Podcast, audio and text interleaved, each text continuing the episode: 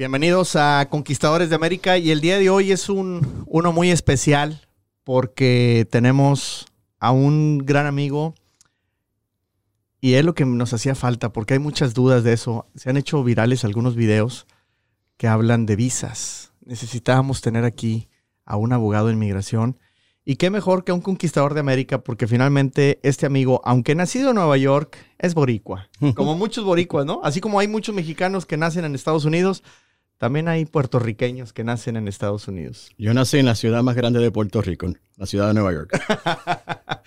el abogado José Aponte, bienvenido. Muchas gracias por estar aquí conmigo. Muchas gracias por la invitación. El placer es mío.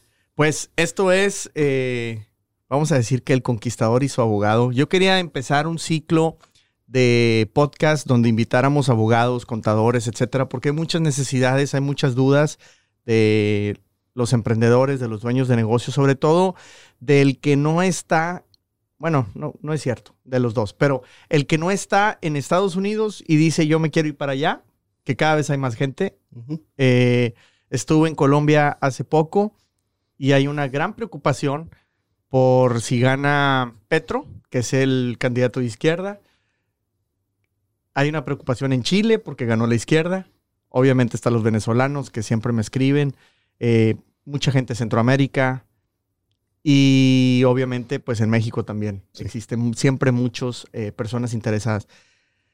Pero este tema de migración, abogado, es complejo, es complicado.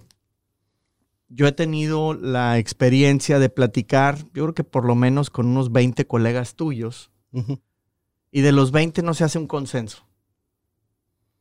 en mi caso en particular, yo tengo una visa del tipo E2 desde hace muchos años. Cuando llega Trump, cuando gana Trump la elección, yo recuerdo estaba en Phoenix, Arizona, y mis hijos en el teléfono conmigo, preocupadísimos, preguntándome, ¿nos vamos a tener que ir de Estados Unidos? Mm. Ellos nacidos en, aquí en Estados Unidos tenían miedo, ellos sentían más mexicanos que americanos mm. y, y, tenían miedo que nos íbamos a tener que ir, porque pensaban que Trump nos iba a correr a todos, ¿no? No pasó nada, pero ese miedo yo lo puse en acción y dije, bueno, déjame analizar cómo puedo cambiar mi estatus de la E2 a otra, si se pudiera o no se puede, pero déjame ver mis opciones. Finalmente mis negocios están aquí y yo tenía miedo a eso, que, que mis negocios estuvieran en riesgo, ¿no?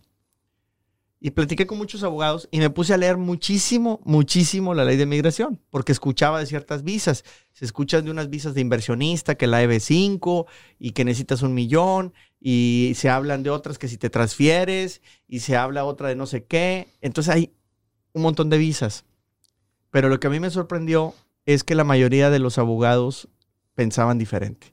Así es que quiero que me contestes eso, pero antes que nada, que te presentes. ¿Quién eres? ¿De dónde vienes? ¿Qué haces? Bueno, sí, muchísimas gracias otra vez por la invitación. Mi nombre es el abogado José Aponte. Ah, como bien indicaste, yo ah, vengo de originalmente de la ciudad de Nueva York, pero me crié en Puerto Rico. Tuve 12 años bien temprano en mi vida. y he practicado ahora inmigración por los últimos 15 años. Nada más. Nada más. Y entonces, ah, para contestar tu pregunta directamente, sí, lo que sucede en muchos casos es que, por supuesto, si tienes cinco abogados en, una, en, un cuarto, vas a tener 15 opiniones distintas por ese mismo tema, ¿no? Ah, y, en gran parte de eso tiene que ver por, por varias razones. Una es que, por ejemplo, en el caso de inmigración, aunque existe una ley federal de inmigración, también existe lo que se llama política pública de, la administración de turno, que eso también ah, tiene un efecto en cómo se va a ejercer esa ley que existe, que, la que, es la que adapta el Congreso y la firma el presidente, como ya todos conocemos cómo funciona eh, el sistema de proyectos de ley y, reglamentos en, Estados Unidos. Ah, también existen reglamentos. Y esos reglamentos se pueden cambiar de una manera más fácil o se pueden ajustar de, una, de otra manera que basado en la administración de turno. Entonces, lo que sucede muchas veces con las personas es que ellos piensan de que hubo un cambio en la ley, como ellos dicen, pero no hubo un cambio en la ley. Lo que había, la ley sigue igual. Entonces, por ejemplo, durante la administración Trump, por lo general, la ley siguió igual. Lo que cambió fueron mucho las políticas públicas, que se iba a, ejercer, que se iba a forzar, qué tipo de ley se iba a utilizar más que otro. Y ahí entonces donde varían. A los abogados, por supuesto, van a tener más experiencias con cierto tipo de visa que de otra, porque hay un sinnúmero de visas. También tenemos visas de, por ejemplo, lo que se llaman visas de inmigrante versus visas de no inmigrante. La diferencia más grande, por supuesto, siendo la intención de la persona, de si esa persona tiene una intención de quedarse en Estados Unidos viviendo permanentemente, eventualmente como residente permanente, y si, si así lo desea, eventualmente como ciudadano. Y eso tiende a hacerse a través, primordialmente, por la visa de inmigrante. Las visas de no inmigrante tienden a ser esas visas, como llaman, las visas de trabajo, en el sentido de que la persona viene aquí para una, un propósito en particular, viene para un tiempo en particular y en muchos casos decide que ya, ya cumplí con lo que iba a hacer o ya cumplí con lo que el, trabajo, la empresa con quien trabajaba quería que yo hiciera en, Estados Unidos y ahora me puedo regresar a mi país. Ah, pero también existen para distintas de ese, tipo de visas, podría existir un paso donde se puede hacer lo que se llama un cambio de estatus. Y pero no existe para todas las visas, donde uno puede cambiar de, no inmigrante a inmigrante. Además de eso, también otra cosa que, puede confundir más ah, y hacer más complicado el problema o la problemática es que se puede muchas veces estas visas solicitar desde fuera de, los Estados Unidos a través de lo que se llama el proceso consular, el embajado o el consulado que le quede más cercano a la persona, pero también se pueden hacer muchas veces desde dentro de los Estados Unidos. Y entonces, eh, cada abogado va a pensar, va a tener su opinión sobre si es más fácil o si ellos prefieren hacer las cosas ya sea a través del proceso consular o a través de hacerlo aquí dentro de Estados Unidos cuando ya la persona está aquí, a través de un proceso de cambio de estatus o ajuste de estatus. Una de las cosas que yo aprendí, no sé si estás de acuerdo, es que finalmente para un abogado también es bien difícil con media hora o una hora que le platiques tu caso, ya tenerte resuelto cuál es la mejor visa que te conviene a ti, porque no tienen... Ahora, mucha gente oculta información por miedo. Entonces, al abogado le tienen miedo porque no, no lo conocen, porque no confían en porque hasta cierto punto piensan que el abogado los va a querer afectar, sí. Eh, pero eh, pues, se supone que lo quieres contratar para que te ayude. Entonces es como ir al doctor y no decirle todos los síntomas por miedo a que nos diga que estamos enfermos. Yo, yo, veo algo similar con el tema de los abogados, en general, no nada más con el de inmigración. Sí. Y entonces, si no le platicas todo, el abogado no conoce al 100% tu caso, no puede entender bien a veces no tenemos ni muy claro qué es lo que queremos hacer nosotros. Entonces, como no lo sabemos transmitir, como no sabemos comunicarnos adecuadamente, entonces a un abogado le decimos unas cosas y a otro otras y luego venimos enojados porque decimos, es que este me opinó uno y este me opinó el otro, aquel se me hace que me quiere robar y este me quiere fregar y total salimos siempre mal. Eh, y, y entonces, una de las cosas que yo capté es que es muy difícil con media hora, una hora que normalmente dura las consultas iniciales, que con eso encuentres la solución perfecta o la mejor para tu caso. Deberíamos de, trabajar un poquito más. Y lo otro es que desconocemos tanto nosotros la ley, porque nadie estudia nada, y entonces muchas veces nos basamos, y seguramente te llega gente que te dice, abogado, yo vengo a que me saques la visa tal. Ah, ¿y por qué esa? ¿Y por qué esa? ¿No? No, es, cierto, es un punto bien importante. Es, como acaba de indicar, es una consulta inicial. Es la primera vez en muchos casos donde la persona eh, y el abogado se están conociendo. Y yo entiendo como abogado de que la persona cuando llega a esa consulta inicial en mi oficina, me acaba de conocer, quizás sabe de mí por alguna otra persona o, o por Google. Y no, no me va a decir todos sus secretos. Una de las cosas que yo enfatizo cuando yo tengo mis consultas, que yo le digo a la persona es, esto es un proceso, esto no va a ser todo hoy. Yo entiendo de que usted acaba de llegar, me acaba de conocer, no me va a decir sus secretos más profundos, aunque algún momento los voy a tener que saber. Sí. Y eh, una cosa que yo les, digo y les repito es que yo como abogado no estoy aquí para juzgarlo a él o a ella de ninguna manera, ya sea, ya sea cómo ha vivido, cómo llegó a los Estados Unidos, sino que yo necesito saber esta información para yo poder darle mi mejor opinión sobre su, caso. Porque de lo contrario, no lo voy a poder ayudar de, una manera más apropiada, ¿no? Y siempre le digo, yo, yo, yo, yo le voy a basar mi opinión en, basado en lo que usted me está indicando porque no lo conozco bien. Y sí, dependiendo del proceso, ah, que, se, que se va a seleccionar, van a haber varias consultas que hay que, hay que estar. Y, y, ellos tienen que venir a la oficina en varias ocasiones para yo entonces tener toda la información que yo necesite para poder someter cualquier solicitud.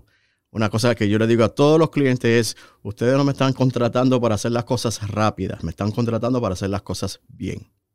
Son cosas bien diferentes. Son dos cosas bien diferentes. Y, lamentablemente muchas veces tenemos muchas urgencias. A mí me pasó que recuerdo mucho 2008, 2007, 2009, más o menos en aquella época que entramos en una recesión económica bien dura aquí en Estados Unidos, pero también en México existía un tema que se había pero disparado la inseguridad a niveles increíbles y había una gran cantidad de secuestros. Mm. Y entonces mucha gente de una clase alta, no la más, no la élite, pero sí abajito, una, una media alta o una alta, eh, empezó a huir de México.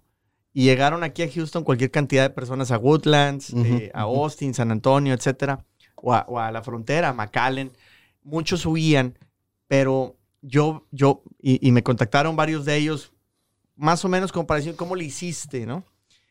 Y yo lo que veía con ellos es que se venían, compraban casa porque tenían dinero y metían a los hijos a la escuela, etcétera, y luego se volteaban a ver y decían, ¿y ahora cómo le hago, no? ¿Qué sigue?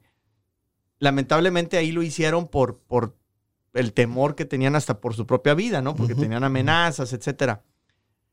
Y no hay planeación muchos de esas personas ya están de regreso en México o se regresaron muy rápido. De hecho, había hasta una broma, un chiste que se decía de cómo, cómo regresa un mexicano de Woodlands con un millón de dólares en la bolsa.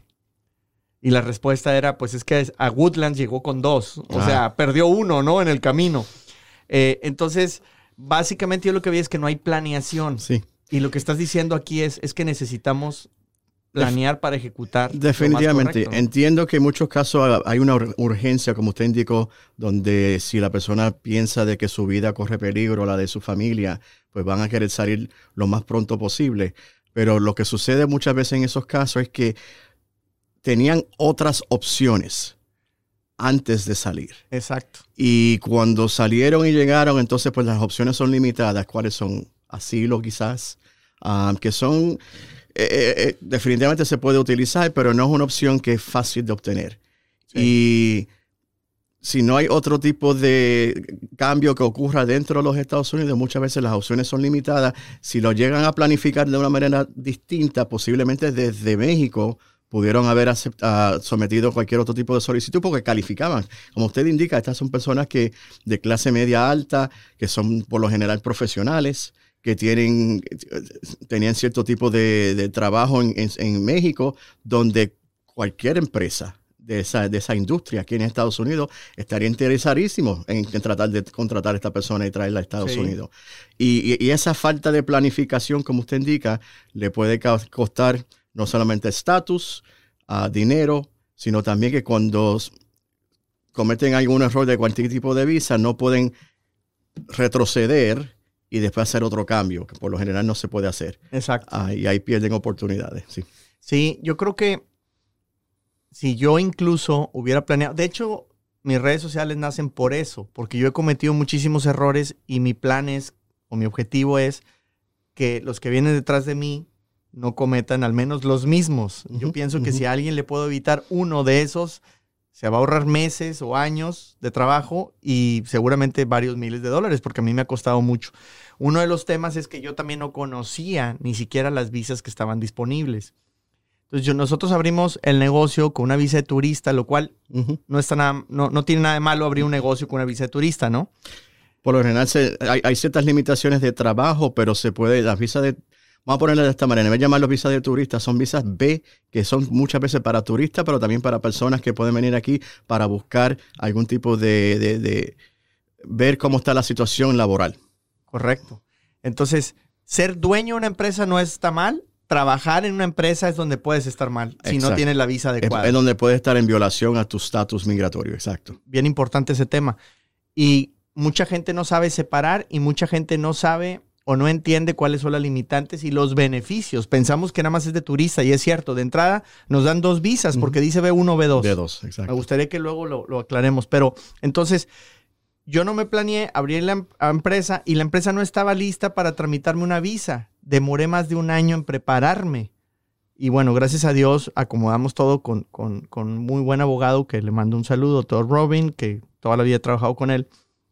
Y preparamos la empresa para que me solicite la visa y nunca he vuelto a tener problemas porque obviamente la estructura de la empresa ya está acomodada, pero costó mucho dinero acomodarlo sí. y mucho esfuerzo, mucho tiempo, porque yo no me, me hice nada de trabajo de estudio y planeación y eso es bien importante. Entonces, desde México hay muchas. Obviamente para todos los países latinoamericanos existen muchas opciones de, de visas para gente que tiene un cierto recurso, pero también de repente hay ciertas visas especiales para ciertas profesiones, para ciertas carreras. Yo recuerdo mucho también otro amigo, abogado, que le mando un saludo hasta El Paso y Ciudad Juárez, él se llama Javier Méndez, él también boricua. Él me decía, Huepa. Sí, él me decía, y disculpa las palabras, pero me decía, ustedes los mexicanos son unos estúpidos. Y yo, ¿qué? Dice, claro, tienen visas especiales para mexicanos que no existen para otras nacionalidades y prefieren venirse ilegalmente a Estados Unidos y vivir toda su vida ilegales porque luego aquí duras, o indocumentados, Sí. duras muchísimos años para tratar de solventarlo. Es muy difícil eh, los caminos. Y él decía, se pueden ir a la escuela, estudiar dos o tres años una carrera y con eso obtener una eh, visa de profesionista y entrar con todas las de la ley a Estados Unidos y te cambia la vida, porque también la vida, lamentablemente aquí de los indocumentados es muy difícil. Sí. Tienes todo en contra toda la vida. Y siempre andas mirando hacia atrás a ver si en algún momento va a estar las autoridades y, y hasta un- una violación de tránsito, estar guiando en tu vehículo y, te- como decimos en Puerto Rico, te comes un pare. Sí. Y entonces pues, viene y la persona, viene el policía, te detiene y ahí entonces, dependiendo del condado en que te encuentres, puede ser que ese, ese condado tenga una política pública, por ejemplo, de, de trabajar con ICE. Y entonces, si no tiene los documentos, pues Adiós. ahí va donde ICE y entonces comienza un proceso, ¿no? Am, sí, y eh, eh, es, es- es verdad lo que, lo que indicó el colega, am, pero también entiendo que muchas personas no van a hacer ese, ese esfuerzo, esa inversión en ir a, la- a estudiar porque, pues, por mu- muchas razones, ¿no? Y sí, cuando cruzan la frontera sin, sin tener los documentos, pues entonces hay problema. hay, más hay más complicaciones. Sí, y él me decía, sale hasta más barato pagarle a la universidad donde vas a estudiar que al coyote que te va a cruzar y no hay seguridad de nada y te Eso meten en es problemas. bien Entonces, cierto. bueno, ojalá podamos evitar también que personas se vengan indocumentadas y ojalá que con este tipo de esfuerzos como este podcast podamos convencerlos de que mejor traten de estudiar una carrera y que entonces podamos encontrar mejores opciones. Así lo permite Dios. Bueno, te voy a hacer varias preguntas rápidas porque obviamente hemos recibido muchísimos mensajes desde hace mucho tiempo porque tenemos varios videos que se volvieron virales. Eh, entonces, como son demasiadas, vamos a tratar de contestarlas en 10, 15 segundos. Respuestas así rapidísimas, ¿no? Eh, que, lo- que es lo más difícil para un abogado. Sí, porque, porque si no también eh, empezamos a correr demasiado el tiempo y, y nos puede salir muy caro este podcast. Eh, y, y bueno, entonces, ahí te van unas preguntitas así rápidas que me preguntan. Como latino, ¿vale la pena inmigrar hacia Estados Unidos? Claro que sí. Aquí hay, este, si vamos a ver, Estados Unidos es el quinto país más hispanoamericano más grande del mundo. Y hay oportunidades de empleo, hay oportunidades de, de- de todo, todo tipo en, esta, en este país. Y el español es un idioma donde se, se conoce por toda la nación y siempre va a haber oportunidades para las personas, pero ah, tienes que buscar las, las oportunidades oportunas. ok. Aquí te voy a pedir que me preguntes así, que, que me des la, la, el, el- ¿cuál es el principal error que comete la gente cuando tramita una visa? Falta de educación. De tramitar, tramitar la visa correcta es una y entonces no tener los documentos apropiados en el momento apropiado. Haz esto para que te nieguen una visa. Depende de la visa. Pero mentir, no ser honesto. Excelente. ¿Cuáles son los tres pasos que debes de seguir si quieres obtener una visa americana? Los tres pasos deben ser de ir acumulando documentos desde ya, a, a orientándose de que- que- cuál es su intención en Estados Unidos, si es de quedarse o de regresar a algún momento, y el, el tipo de educación que, nivel de educación que quizás necesite para la visa. Y si quieren conocer más, pues tienen que contactar al abogado Aponte. Muy bien. Eh, Si quieres migrar legalmente a Estados Unidos como emprendedor, debes hacer esto. Bueno, si quieres emigrar como, como emprendedor, um, tener un, una buena idea de qué tipo de empresa eh, quieres estar, trabajando, si es algo que quieres comenzar desde usted mismo o si, si es una empresa ya, de, entonces ya contactar a esa empresa a ver qué, pues, de, qué manera están interesados en pedir una persona con sus conocimientos. Haciendo una pausa, un abogado también me comentó una vez, dice, yo no sé por qué ustedes los mexicanos tienen un serio problema de soberbia. Dice, sobre todo los que tienen negocios y ya son ciertamente exitosos en su país y se quieren venir para acá. Dice, la mayoría llega diciéndome, a mí con que me saques una visa, yo ya estoy del otro lado. O sea, el tema de negocios yo lo tengo superado. Y él me decía, llevo décadas, porque soy americano, y con mi propio negocio llevo muchos años, y todavía no le entiendo a cómo hacerlo crecer, cómo hacerlo rentable, etcétera, porque eso es algo continuo que cuesta mucho trabajo. Y si ustedes llegan diciendo, a mí nada más sácame la visa, como si entendieran cómo funciona el mercado americano, ¿no? Hay una barrera cultural tremenda. Sí. Eh, exacto. Eh, hay que, hay que eh, reconocer de que hay una frontera y esa frontera tiene dos distintos sistemas para muchas cosas. Y sí, si uno entonces va a cruzar esa frontera y quiere tener unas aspiraciones a, un nivel de éxito, es importante conocer cómo son cómo se hacen las cosas al otro lado de esa frontera y qué puede uno tratar de evitar lo más que, de la manera más, lo más que uno pueda. Claro. Me preguntan, ¿qué es mejor, sacar la visa solo o en familia? Eso realmente no, depende de su situación. En la mayoría de las visas, yo nunca he visto una excepción donde no indique de que la persona puede venir y después traer a su familia lo, que, lo que va a depender es qué tipo de, si la persona va a poder trabajar o no mientras está dentro de Estados Unidos, si va a poder estudiar, pero realmente depende de la situación de, la persona. ¿Qué se necesita para sacar por primera vez una visa americana? Depende de la visa. Ah, ¿Qué se necesita por primera vez? Eso va a depender de la visa. Ok. ¿Cuánto dinero debo tener una cuenta para sacar una visa? Bueno, van a haber ciertas visas que van a, tienen como requisito que la persona pueda comprobar de que tiene unos recursos en país de origen para que pueda regresar. Así que eso también va a depender de la visa. Si es una visa de, por ejemplo, de, empresa o de emprendedor, ah, van a tener que querer algo. Por lo general se dice que es una cantidad sustancial y eso puede, eso va a depender del tipo de empresa, del tipo de negocio. Pensando en eso, me busca mucha gente que dice, quiero sacar una visa inversionista. Abogado, ¿necesitamos un millón de dólares para sacar la visa inversionista? No, necesitamos 1.8 millones. Eh, la, visa de inversionista es la, lo que usted, la EB5, que antes era de un millón de dólares y unos 500 mil dólares si eran en distintas ah, regiones económicamente en desventaja.